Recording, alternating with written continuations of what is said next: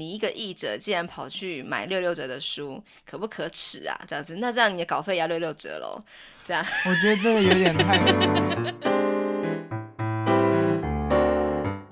欢迎收听夫妻纯聊天，我是冠豪，我是丽萍。每个星期一到星期五晚上九点半，我们夫妻准时陪你纯聊天。啊，双十一过完了哦，嗯、真的真的、啊，大家有买东西吗？对，就是我们家就是住离那个中坜 SOGO 啊，就是没有很远、嗯。然后最近经过的时候，都觉得里面塞车塞到爆了。哦，就是我就经过附近的一些什么停车场，还有 SOGO 本身停车场，他们都外面大排长龙的，就是为了一定要进去大血拼。嗯。对，然后就是最近周年庆啊，然后最近有双十一嘛，这样子，然后有看到新闻上不是什么那个店员他们在处理那些包裹那个，那好夸张哦，整个柜子是满的耶。我觉得那些店员真的很辛苦，超辛苦的。哎，那你那你有买东西吗？我我就是有买四本书，可是我是刚好是在双十一的折扣之前就买，嗯，然后就是下单完之后才发现，可恶，他竟然就是推出了更好的折扣，但我已经买了啦，然后我也觉得说，嗯，啊，那就算了，我也不会有那种很很天怒人怨的那种，就是很不爽的，就是把那个，哦，就是退回去，然后再重新下单，我觉得这样很浪费资源。你你是？呃，完全忘记有双十一这个活动。我那时候好，我我现在要讲了，我不知道我讲这三个字会不会掉粉。我在博客来买的。不会吧？谁会？好，我跟你讲，会掉粉，那他也不太适合听我们的节目了。因为我们今天要讲一些蛮严肃的话。因为我们节目其实有一个观点很重要，就是说。呃，就是你可以保有你说话的权利。我们我觉得我们做 podcast 也是一种观点嘛。对啊，对啊。可是你不认同没关系，因为你不能就是限制我说话的权利。对啊，对啊。对，我们有保有我们的观点。我们我们也就是呃包容所有观点啦。就是我们就是说说我们的想法这样子。对，因为我有的确有认识那个就是不喜欢统一集团，然后所以就是。拒绝在博客来买书，就是所有统一集团企业，他都全部都拒绝，什么星巴克啊、康士美什么什么的这样子。对，可是我本人没有背负了这么高尚的那种文化的那种责任，我觉得那个、啊、那个有点帽子有点。被扣的太大了，因为二十一世纪的薯条就是蛮好吃的嘛。对，然后、嗯、可是我觉得我现在不买书，就是没有特别在双十一买书或者是什么，就是周年庆，我觉得也是因为我在两三年前就是那个断舍离了嘛。断舍离之后，就是我觉得有些东西我就是真的需要才会买，我不会特别就是一时激情，就是看到折扣我就会开始想说，哎，这个我好像有点需要，可是其实我不是很需要。然后我觉得因为很便宜，所以我就买了。我现在比较不会在那个那个心情里面了。以前我也是在那种 SOGO 或者是一般百货公司那种周年庆啊，就是折扣在里面载浮载沉的。比方说，我有有几年有靠柜过，就是。嗯就是在一个那个保养品的专柜这样子，然后那个。那个什么店员是舌灿莲花的，啊，说你现在就是趁这个时候买啊，嗯、你是满几千送几百嘛，嗯，你现在还差多少，你就可以凑到什么什么，你就可以得到这个赠品。哦、这就是一定的销售策略。对，然后那个时候我算是才刚出社会不久，然后我想说，好像真的吼，他这样说，我是不是应该趁这个时候买？可是其实什么年中庆、年年中庆，就是两种年中庆，一个是年、嗯、年中的年的中间，还有什么就是年尾的，的，对，然后还有母亲节的，嗯、其实。你要什么折扣，他都会巧立名目给你嘛。对。啊，可是那时候我并没有发觉到，就是这个商人的阴谋。我就是觉得，嗯，好像真的应该要买诶。然后买完之后，他就跟你讲说，你现在就是拿这个，就是什么这个发票啊，去楼上换什么那个折价券，然后再把折价券还给他。反正他们就是会有一套他们自己的流程，就是说。他虽然说满千送百，那个百它是可以当场帮你抵扣的，嗯，也就是说你会觉得哦，真的很便宜，我一定要做这个事情这样子。那我也是在那个折扣站里面载福载真了好久。那后来我就发现，哎，其实我没有一定要靠柜啊，我为什么要就是一次买一年份的保养品？靠柜的意思是什么？就是你柜哥柜姐的那个柜，就是专柜嘛，嗯。然后靠柜就是说你就是呃固定使用一个品牌的保养品，嗯，然后你就是都会固定在那边买这样子，哦，就是不会。去到别家别的通路买。对对对，就是会就是爱上了它这样子。嗯、然后我曾经有有喜欢用一个品牌，然后后来我就慢慢觉得说，我好像应该就是连这个也应该简化，就是我的购物习惯啊，我的保养什么的。然后后来连买书也是这样，就是我以前也非常喜欢买书，然后。会买的整个柜子都乱放那样子，然后就是桌子上也乱堆啊。嗯、有些人应该是可以理解那种画面，就是说连床上都摆满了书，然后可能没有什么地方睡觉。然后有一天我就真的觉得有点厌倦这种感觉，因为我以前也是非常喜欢买，买到那种，呃，就是怎么讲？有点乱放了啦。你你后来有点有有点像是就是买，其实只是在安慰自己，对不对？就是买了之后觉得说，嗯，买了之后我觉得，嗯，我有看的感觉，好像没有。对对对。然后后来就是我开始断舍离嘛，我开始把很大量的书上架到拍卖，然后就发现书，呃，我现在又要开始讲可能会掉粉的那个话了，就是书在变二手之后，它其实。没有什么价值，对不对？就是卖个十九块都有人还嫌贵。嗯，也不是所有书。对，但但是我我承认，就是有一些比较畅销的书，嗯，比方说有一些曾经卖的很好的书，后来有人要脱手，就是很难脱这样子。更不要说你拿去茉莉什么卖啊，可能就是一本就是不到十元，他帮你收都是很好了这样子。嗯，但是我要讲的是说，因为买书买到有点。有点是侵占我的生活空间了，然后我也惊觉，其实我也不会因为我买了，我就有好好的看它。嗯，我就发现我的读书阅读习惯呢，好像是应该修改一下，要修正成别的方式。所以我后来就选择我去图书馆借，而且我后来图书馆借了之后，我就发现也不错啊，就是感觉整个图书馆都是我的书柜。嗯，然后我就是更发现了一件事情，就是我借了书之后，我也未必会看。对啊，因为我们就必须要承认，我们就是一个很忙碌、很忙碌的。对对对，而且就是，我就因为那个什么桃园图书馆的那个有一个有一个罚则制度，就是说你你比方说你一本书可以借一个月，嗯，很久了吧？对。然后你还可以再续借两次哦，嗯，够久了吧？只要后面没有人预约、没有人排队的话，这样子。嗯然后如果说你就是没有把那个什么，把那个书在应该还的时间还的话，他就会记你点数嘛。嗯。然后有时候真的是会忘记还呐、啊，因为你知道，就是有时候就真的很忙嘛，然后忘记还，他会记你点数。然后那个点数的法则也是非常轻微，是怎样？呃，就是好像十五天还是几天不能借书。哎，对。就是超过四十五点五。就被记四十五点，就是等于说你一本书预期的四十五天或者是几本书加起来四十五天一天一点一点嘛，然后你就呃十五天不能借书，呵呵。对我来说非常的轻微，不痛不痒，因为没有罚钱，对对对，对。没有罚钱就没有感觉，然后觉得说就是好像没差这样子，然后我就是真的很对不起，就是我发生过几次这种事，然后我就觉得说，哎、欸，我好像。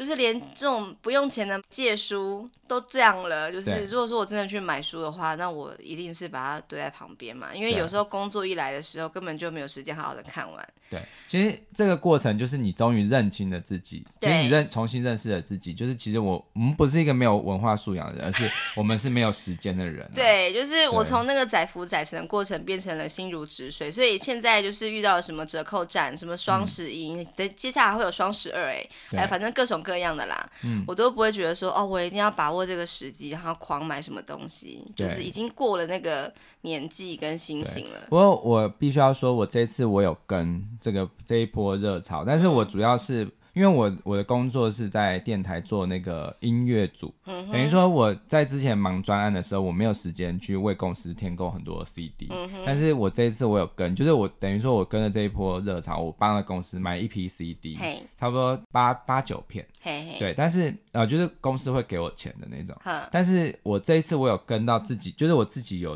买一一片 DVD 加 CD，、嗯、就是我觉得非常的超值。就是约翰威廉斯在维也纳，嗯、然后就是这一片是等于说是一个黄金组合，因为他还邀请了就是小提琴天后穆特，嗯、然后他有出一个就是蓝光加 CD，、嗯、才其实才卖，呃，其实它原价是七百，但是我跟到这次是六百七买的，嗯、对，然后就是等于说是就是省运费啊，嗯、就跟公司一起这样子寄来这样子，嗯、然后我觉得。因为我看，我立刻看了，我觉得非常非常的值得，所以你就毫不考虑手刀下单。对，反正我就觉得这个是我我一年我买很少的东西中，其中我觉得是必买的。你终于变成这个状态啦。对，但是后来你知道吗？我后来我到那个光南。我逛光南的时候，我发现他卖更便宜，他卖六百三，我买六百七。光南真的很有办法哎。对他，反正他就是那种批发嘛。所以你觉得这个是一定要珍藏，就对了。嗯、呃，对。然后我看到的时候，我心当然一样，就是大家应该有这种经验嘛，就是买到东西以为自己赚到便宜，但是后来发现有更便宜的。对啊，对啊。对，就是我看到的时候，我第一个心里面说哈，为什么不先来逛这里？但是后来我立刻就想说，可是我看的时候，我真的很感动。我觉得其实你卖你卖我八百，我都觉得值得。反正就是这种东西，就是早买早享受啊。对，等于说我后来我就。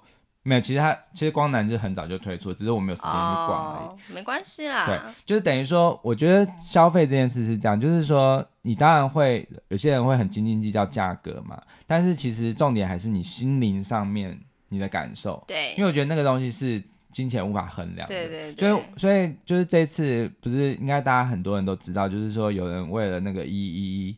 这个促销价就是这这个价格战啦，就是等于说很多的独立书店，对对，他们就是当天就关店，就等于说是响应说就是想要抗议这个不当业者不当的一种促销，让他们的这个事业会这种文化事业会受到对阻碍这样子。那你针对这件事情，你有什么样的看法？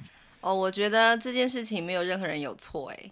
嗯，就是独立书店有经营者，他们就是生存困难的一个感受。对，可是消费者他们会想要抢便宜，然后就是趁这个折扣多买几本书，也没有什么不对。对啊。然后就是那个电商通路，他们想要就是促销，促销，然后就是用呃美其名是回馈消费者的这个态度，然后就是。就是冲一波，就是这种就是折扣带来的他们的营收，对、嗯，也没有什么不对。这就是资本主义下必然会发生的事情。对，可是我不太能够接受的是，就是呃，有些人会说，你怎么可以去博客来或 momo 买书？这样子就不尊重，就是会害惨了独立书店。你这样子怎么就是对那个出版社很伤？你知道吗？你真的很过分。嗯的这种观点，我觉得有一点需要讨论一下。对啊，我觉得这有点是 太矫枉过正了吧？就是等于说，你可以保有这个观念，就是譬如，因为我有认识很多独立书店的老板，然后等于说，因为我们以前我们节目有访问很多，然后我们跟我们电台的这种调性也很符合，因为我觉得就是要给他们这样的支持嘛。对。然后他们，我觉得独立书店的存在其实是非常非常有价值的，因为它是一个承载整个。就是等于说是你如果要到一个乡镇或什么，其实它是一个文化的窗口。比如说你到你到就是像呃北埔这个地方，那、嗯、如果是就是你不知道当地的文化的话，像我有认识在北埔经营一家书店叫做蓝雀书房。嗯。对，然后这个书店呢，它非常非常的有故事，就等于说它的它会发起也是一个一个很特别的一个故事，然后我们可以把那个说明栏。就是有可以介绍这样子.然后他他其实他那个老板很有创意，就是他他除了是书店以外，他也是一个旁边也有一个一间咖啡店，也是同一个老板经营的。Oh. 然后他就是有那个你带一段故事，就是你欢迎就是客人来分享故事，然后就可以换走一杯咖啡，oh. 然后或者是他会就是带你。等于说你来听一场讲座，它就是这个讲座是要收费的，可是你可以免费带走一本书。Uh-huh. 等于说是等于就是他希望促进的是一个文化交流的平台。哎，等一下，你刚刚说只要讲个故事给他听就可以喝一杯咖啡？对。这么好，对，很棒，对不对？很棒啊！啊我刚以为我听错了。对，我们最近有机会，我们来去北埔。那我可以带十五个故事去吗？寄杯。我也不知道呀。你看，我就是这种就是贪婪的消费者。他还是他还是某有某些的规范吧、嗯。对，但是我是觉得，就是独立书店，它它的存在很重要。当然。然后它也是，就是卖的是不只是书这件事，它也卖的是一种观点，或者是一个氛围。对，选书的观点嘛。对。还有它那。那个策展的氛围啊，然后或者是说，它可能有一些呃不一样的一些，就是有别于书店，可是它其实结合的很棒的一些，就是营业方式，比方说咖啡厅啊，或者是它可能是跟自然结合在一起，比方说像是之前我们有去那个情耕雨读小书院，就是那时候。去的，他现在已经换地方了嘛？但那时候我们去的，他是在那个龙潭的一个位置，然后就是在一片偏僻，对，很偏僻，然后在一片大自然里面，然后旁边就有稻田这样子，然后可以抓昆虫。嗯、就是去的时候，真的觉得说啊，他就是在一个，对，他就是在一个小乡镇里面的一个很可爱的书店。然后老实说，它的价格没有很便宜，它算是有有卖新书有旧书嘛。折扣当然是不用说，一定是没什么折扣的。然后咖啡跟点心也不是很便宜的，对对。可是你就是愿意在那边消费，对，我觉得就是他们独立书店就是有这样的魅力，让人觉得说，嗯，我想要支持这个书店。而且那天有发生一件事，就是我们去的时候，我有跟老板稍微聊一下，就是因为我是 ICG 嘛，我知道以前我们有就是访问过他，所以我就有说，哎、欸，我是 ICG 的这样，就是等于说想要跟他就是。就是我要跟他讲说，我们一直很支持你们这样，没想到他他当天下午就在他的那个粉丝专业泼出了这段奇缘，然后我就觉得这个就是独立书店的一个比比就其他书店有人味的地方，对，就是他老板他是跟你当朋友的，对对，然后我觉得那个感觉是。我即使买了几本书，我都就是不会比较便宜，但是我觉得很棒，因为我觉得我很享受那个氛围。真的。可是，可是我又换句话说，就是像我这次这这个双十一这个活动，就是也是有些独立书店的老板，他们也是不一定有跟，但是他们是认同这个关店一天歇业一天的这个。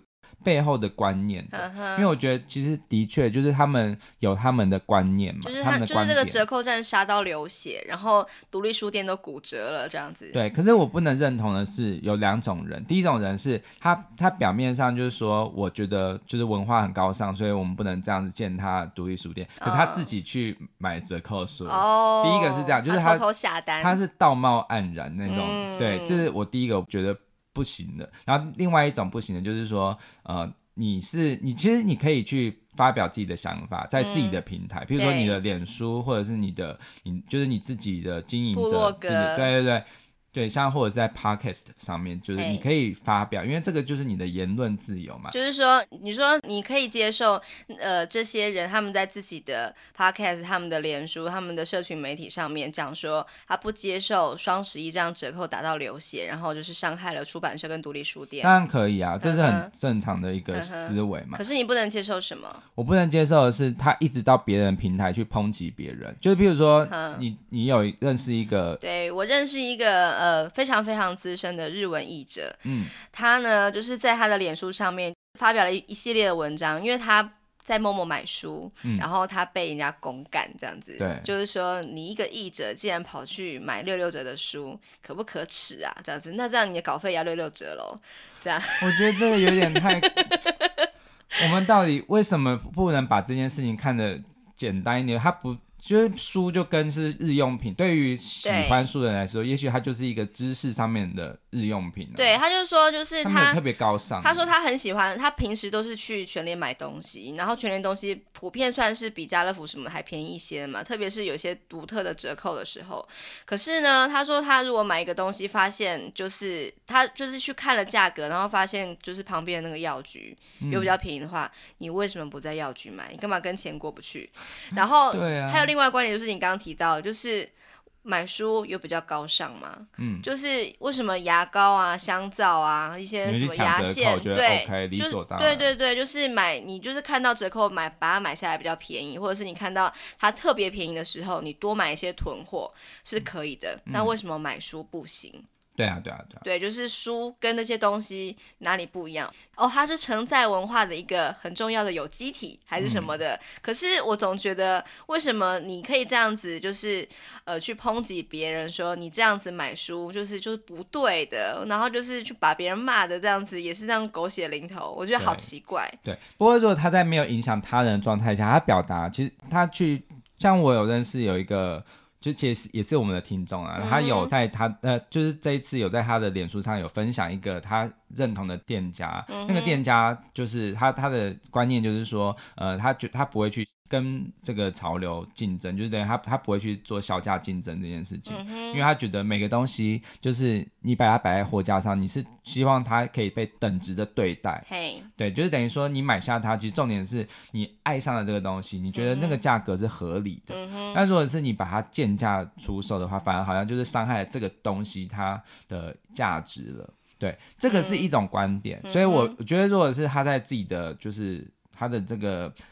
店家的脸书上的，我觉得是我我有有认同，也有。当然可以啊，因为本来买卖就是你你可以同意这个价格，然后我卖你这个价格，两个双方就是同意这个价格，所以就做了这个交易，我觉得完全是 OK 的嘛。对啊，对啊，对啊。对啊。不过就是等于说，我看了这个文章，我有同意，也有不同意。但是我觉得那很美啊，因为这个世界本来就是包容了各种观点。对啊，对，毕竟生活不容易嘛，看到东西便宜，想要多买一些。对，到底哪里不？但是我我就是在这里必须要说，我不是那么。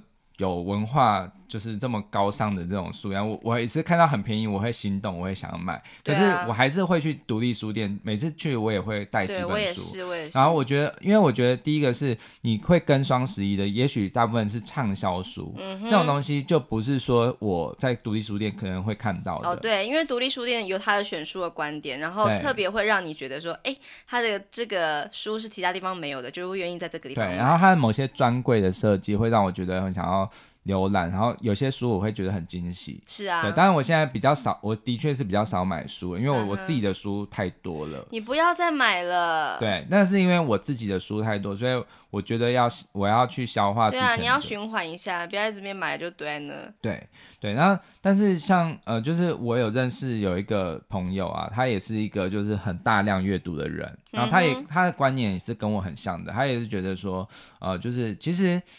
这一波独立书店它发起的这个活动啊，其实有点像是某另外一种的一种宣传方式啊，是啊，对，对就是等于说，呃，独立书店它因为它唤起大家对它的注意，是不是？对，但是但是我觉得就是他们可以一起就是做这样子的呼吁或者什么的，OK，对，可是就是不要去就觉得就是会去跟这一波的双十一的这个销价的这样子的抢折扣的读者就是。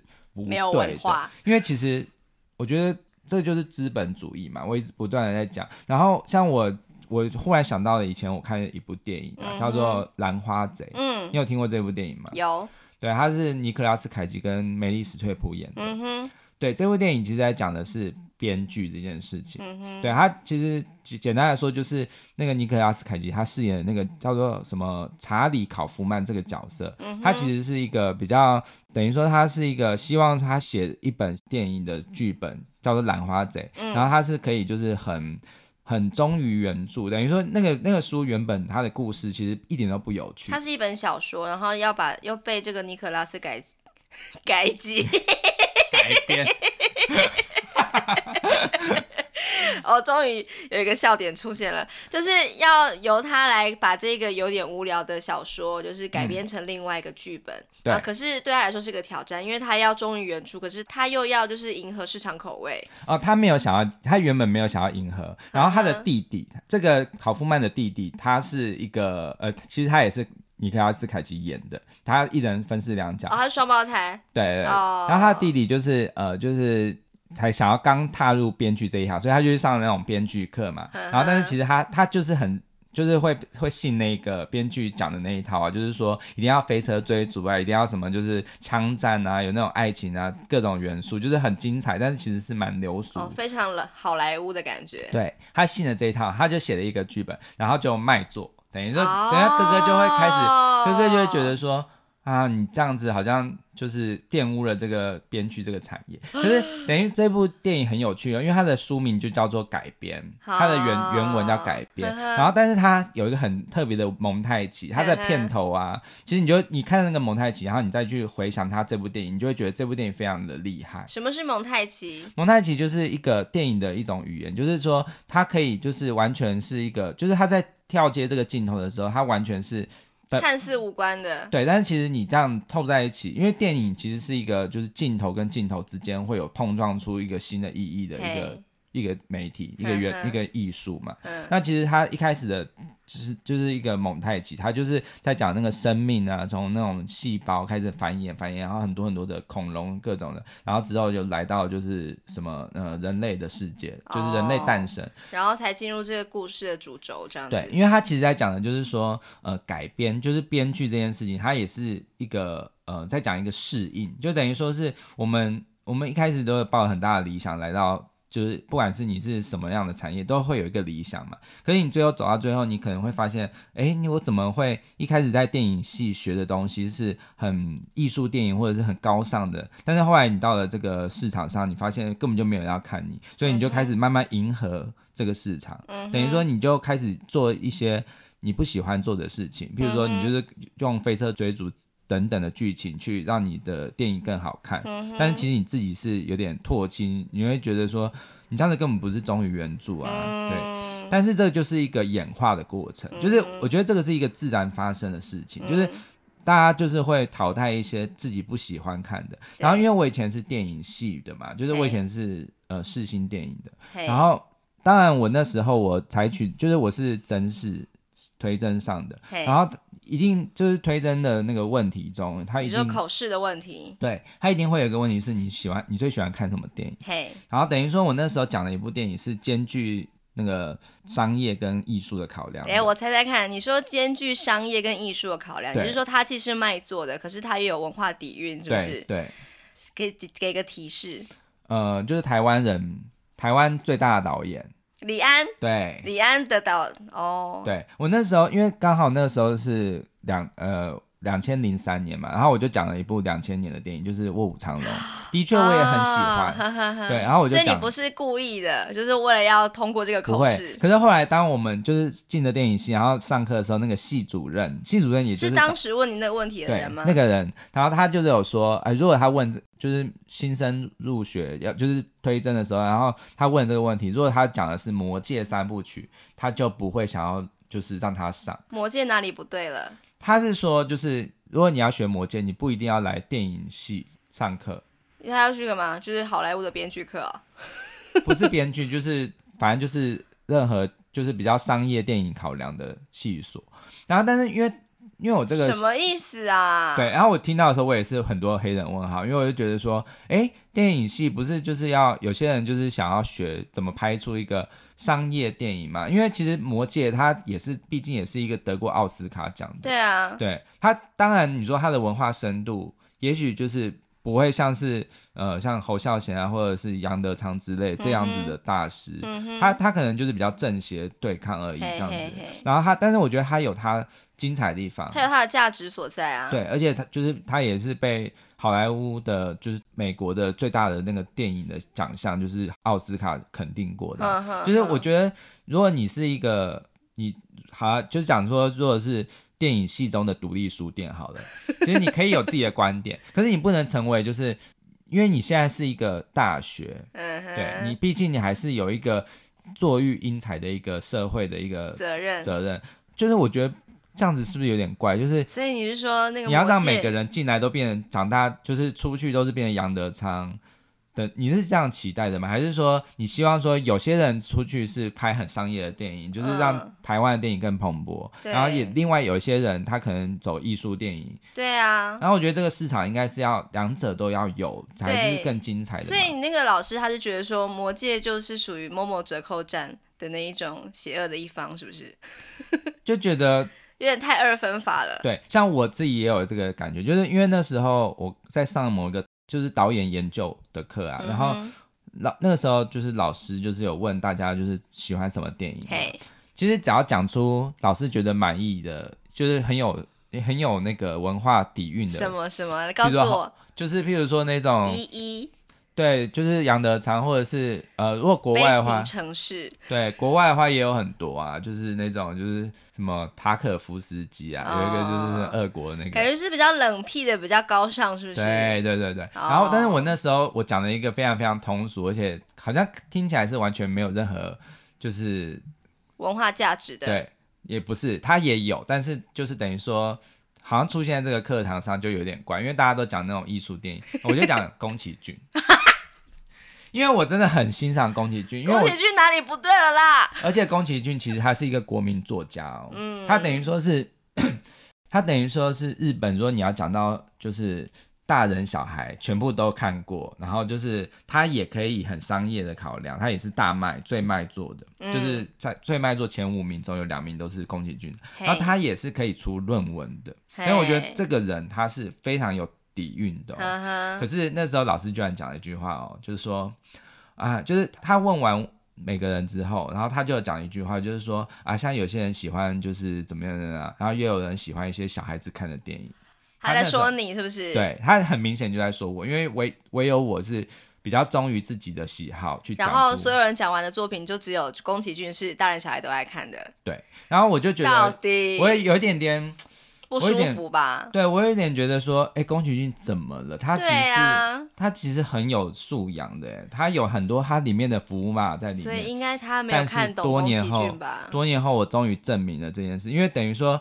其实那时候大家对于宫崎骏的想法，其实不像是现在这么已经拉高到这么艺术的层次。嘿嘿嘿，其实你现在看他房间有太多，甚至有那种论文，他就是研究宫崎骏，他就是唯一就研究宫崎骏就研究不完，因为他其实是一个非常非常有价值的一个一个文化的一个宝藏。嗯、其实你你每个人看都会有不同的看法，像你即使你现在看他的。作品。是。对，还有他就是现在比较近期的作品，其实你你不能保证你每一个东西都看得懂，哦，是啊，他其实是很有深度，有一些真的有点想要睡，对，真但是其实我觉得这就是他就是把一个市场丢丢出来，然后其实你可以去。从很多方面研究，甚至你可以从为什么他又他好像有点难懂，可是他又很卖座，就是等于说是我们可不可以推出类似这样的电影？我们可以培养这样的人才，就是说你推出的一个电影是它有它的文化的哲学的讨论空间，但是它也有它卖座的那个就是吸引人的很，很吸引普普罗大众的那种东西。像我觉得像波妞就是类似这样的电影啊，就是小孩子很爱，对，然后他也创造了很多。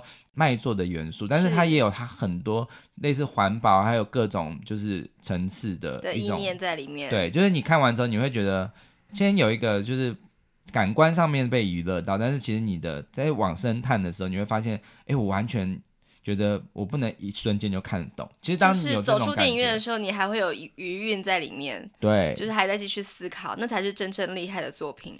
对，所以我觉得像就是回到这个。这件事情来说，我觉得就是这个我们这个社会是不是可以培养出一群更能够尊重别人的人？我觉得这个是一种素养。是啊，是啊。对，他他不会说就是他可以表达自己，但是他不会去打压别人。对对对。因为我觉得就是那句话，就是我不认同你，但是我誓死。誓死捍卫你说话的权利。是啊，是啊，但是我真的觉得我誓死捍卫，而且我不要去伤害你，或者说我我不要就是到别人地盘去否定对方，我不太能认同这个做法，因为现在就是。这个社群媒体啊，它实在是发展太蓬勃了，然后言论自由一点被无限上纲到，就是我说任何人任何事情都是可以的。对，而且好像很多人都有一种背负这种压力，就是我一定要选边站。哦，对，就觉得我一定要去为这个事表达一些看法，然后我会想要去迎合别人或干嘛，就是也会有这种考量嘛。对对。但是其实我就我就是在我们的频道就很大方的承认，就是我们不是一个很。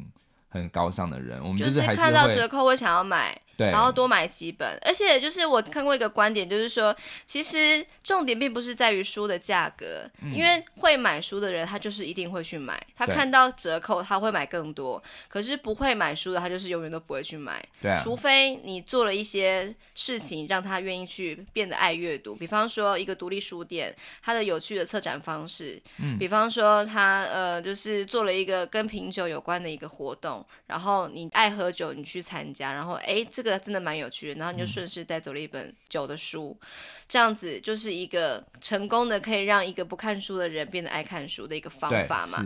如果你有办法做到这个的话，那你就可以推广阅读，而不要在折扣上面就是钻牛角尖，说都是因为折扣的关系害我们独立书店不能生存。我觉得我们也许可以多一点就是包容跟思考的方式。对，因为其实我觉得他有就是那个电商有这样的销价竞争，其实也是会。就是激起大家的思考，就是想说，哎、欸，我们是不是可以用其他的方式在看待书这个这个媒体？就是把它当做生活用品，是不是？对，就是它会激发一些思考。哎、欸，有一些文青会生气哦。我跟你讲，就是其实就像站在文演化论的观点，嗯、就是达尔文演化论，就是你不能够质疑说，哎、欸，为什么这个物种不是很珍贵吗？为什么它被它绝种了？嗯、它可能就是因为无法适应，它就绝种了。嗯，比如它没有翅膀，嗯、然后它就可能不能飞离这个。就是我觉得你不能够就是去说。这个自然它的环境它为什么这样变迁呢？嗯？对，但是我们是人类，我们当然有些时候我们可以我们会就是加速这个很多物种的消失，譬如说雨林的消失之类，这个是我们在有限的情况下我们可以去做的改变。可是这个世界就是那么残酷，就是等于说它就是这样子，就是留下适者生存的的物种嘛。是啊，是啊。那同样的，就是这些削价竞争，它也可以激起就是独立书店去思考说，我要怎么样去吸引到好像很少数的读者，但是他更愿意去，或者是呃。本来不喜欢书的群众，他愿意去走进独立书店，嗯、也许是就是办什么各种有趣的活动，对啊，甚至好像台北也有那种就是专门以漫画为主的那种独立书店，嗯、然后他就会办一些活动嘛。嗯、然后我觉得这些或者是你营造出一种很独特的氛围，会让他想要走进去。是啊，对是啊，因为我觉得就是像有些朋友，他可能会觉得我不敢走进独立书店，为什么？就是会觉得好像会被老板骂，你怎么选这个？不是不会被老板骂，但是就会会有一个印象，就觉得独立书店是很不容易。有些人会觉得不容易亲近，啊、就是譬如说自己觉得自己没有这个文化内涵。但是我觉得真的、哦、真的，我觉得独立书店它那是也是一个，我觉得我这样的朋友也是蛮特别的，因为等于说他也没有进去一定要消费啊，也没有这样子的。嗯这样子的压力啊，但是他就是自己会有这样子的认知。他是不是觉得书很高级？我也不懂啊，就是因为我自己觉得，就是书就像是一个日用品一样。对我来说，其实我我买我会看的书，我也会看那种。现在我最近反而是蛮在意财经类的书。对，像我以前不太看的嘛，然后我现在就是因为自己也是到了这个年纪，我觉得要了解。对，所以我现在进入书店，我会第一个去看商用和财经。很特别，哦、像我之前，我我以前我以前走进书店，我第一个会就是看文学类就是那种世界名著啊，或者是就是台湾作家这样子的区。嗯、你有看到我眼角的泪吗？对，后来我慢慢发现，其实我自己，我必须要承认，我不是一个很很适合看小说的人，因为我可是你有非常多的小说呢。对，因为我觉得小说是一个要时间，就是一段时间。慢慢慢慢慢这样子累积的，对，我我也觉得小说很美，我也不否认它的价值哦。但是我因为我自己读书很慢，然后我常常看到一半，然后我就要做别的事情，然后之后我就会忘记我之前看的，然后我又要从头看。记忆力的问题吧，你需要补充银杏。后来我发现是散文比较适合我，因为散文就像、哦、就是单独立一篇，独立一篇，你觉得看完就可以结束。对，像我最近的床头书是林良，啊、对林良爷爷，因为他的书就是一定会在，就是我在等待小孩，就是。睡前仪式之前看完，就是等于说他每一篇就是很短，oh, 然后是用很浅显的语言，uh. 然后但是又很会激发，像我现在做这种家庭类的节目，其实也是会思考这些事情，uh. 就是像小太阳之类的这种经典，uh. 然后他也有一些就是很棒的一些人生观，uh. 对，我觉得就是一本书的价值其实是嗯。呃它可能可以是很浅显的语言，但是它还是有很多背后的思考。是啊，是啊，对对对，真的真的很不错。所以我觉得阅读这个事情真的是蛮个人的，对啊，就是你可以有自己的模式，你也可以有自己的消费习惯，可是不要去抨击或伤害别人，说别人跟你不一样，那就是不对的。对，我希望大家可以就是可以更保有那种包容的开放心态。对，像我们这礼拜的。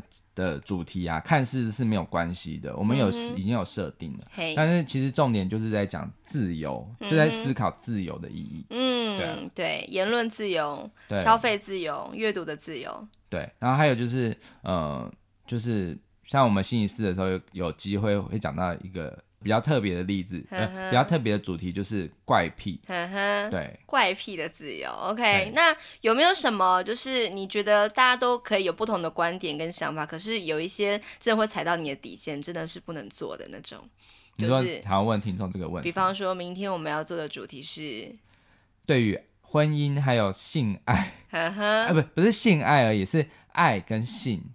就是婚姻的忠诚度吧。对对对对对，嗯，就是大家都可以乱搞，可是你觉得有一些事情不能乱来，这样子吗？对对对对。好，OK，那我们明天来聊一聊吧。嗯啊、我简单的说啊，就是我们明天会探讨的是，就是你接受精神外遇比较多，还是肉体外遇比较多？为什么一定要选？呃，就是你 比较相较比较相较于比较接受哪一个？然后我们来讨论这件事，我相信一定会精彩可期，因为这个主题实在是我们太想做了。没有错，没有错。好，那听到这边呢，就是邀请听众朋友最后一定要去我们的 Apple Podcast 的那个评价的留言页面，去给我们五颗星的评价。嗯、然后有什么心情想要告诉我们，你可以在脸书呃留言，嗯、或者是在评价页面就是给我们留言，或者是可以。写信给我们哦。对，然后还有就是因为其实有些人是不是用 Apple 的，但是他又很想要这样子留言支持我们。其实现在有一个方式可以，就教大家怎么样，就是即使不是 Apple 的用户也可以。好，可是就是要先设，要去注册一个 Apple 的 ID 啦。就是有还有一个 iTunes，对对对，那个我们把它放到说明栏。好啊好啊。对，请大家就是瓶瓶罐罐们，如果喜欢我们的节目，请多多支持我们。有没有听到我们已经跪下来了？对。膝盖再度破皮，应该已经见骨了。对，好，那我们就明天见喽。好，OK，拜拜。